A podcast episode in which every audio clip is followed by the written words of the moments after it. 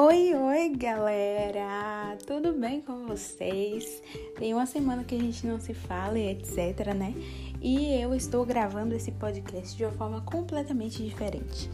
Eu estou em pé aqui, estou aqui com minha Bíblia aqui do lado e eu queria compartilhar um versículo com vocês que eu tava lendo, né, pra, pra gravar um, um vídeo no TikTok.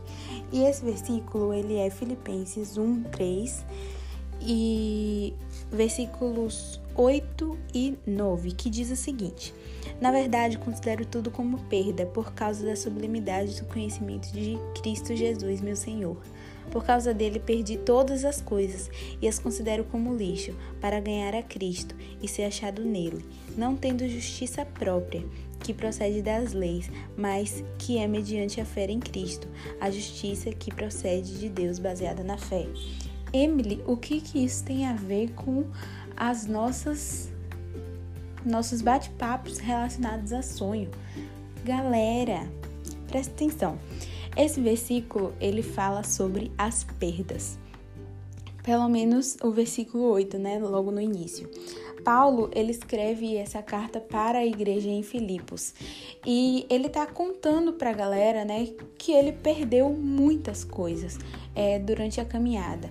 Então, eu com meus sonhos, meus desejos e planejamentos, também já deixei muitas coisas para trás, já perdi muitas coisas. É, é, acredito que vocês também perderam muitas coisas, né? Acho que todo mundo durante as nossas caminhadas nós perdemos. É, sempre a gente, sempre não, né? Que eu não vou generalizar mas a maioria das pessoas tem aquele relacionamento, né?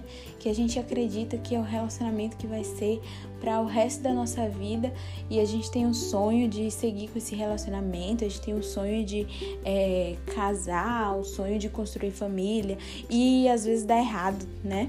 Às vezes não dá certo e a gente acaba perdendo aquela pessoa, a gente acaba perdendo aquele sonho. Mas é, esse versículo que eu acabei de ler, ele serve como consolo também para as nossas perdas, para as coisas que a gente deixa no meio do caminho, né? E que, consequentemente, a gente tem que abrir mão, sendo bom pra gente ou não sendo é, tão agradável assim, né? Acho que uma perda, ela nunca é 100% agradável. Mas é, isso conforta, conforta saber que muitas coisas que a gente deixa para trás, que a gente perde, é, a gente não precisa colocar todo, como posso dizer, toda a nossa angústia naquilo, toda a nossa tristeza e etc. Porque aquilo não fazia parte do plano maior que Deus tem pra gente.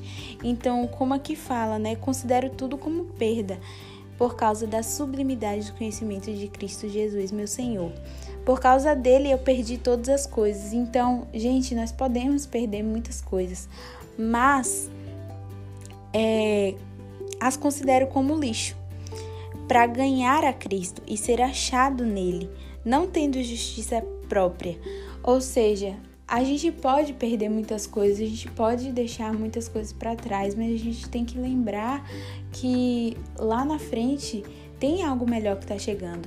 Tem algo que Deus planejou para nossa vida que está vindo aí, que é, vamos conseguir a, alcançar consequentemente. E talvez ser assim extremista, né? Como como Paulo de considerar as coisas todas lixos que foram deixados para trás, né? Ou que nós perdemos. Ou talvez tentar olhar para essas coisas que ficaram para trás como uma, com um olhar de carinho, né? Com um olhar de aprendizagem, com um olhar de que talvez eu não tenha conseguido conquistar tal coisa e eu perdi, mas aquilo serviu para que hoje eu pudesse aprender alguma coisa. Então, esse podcast foi bem atípico. Eu realmente não fiz nenhum roteiro, não fiz nada em relação a ele, porque é, essa semana foi bem barril. Na quarta-feira eu deveria ter lançado o podcast, mas é, aconteceram muitas coisas. É, E eu não queria deixar vocês sem um podcast da semana. E essa é minha palavra para vocês hoje, galera. Um beijão e até a próxima semana. A gente volta com tudo na quarta-feira.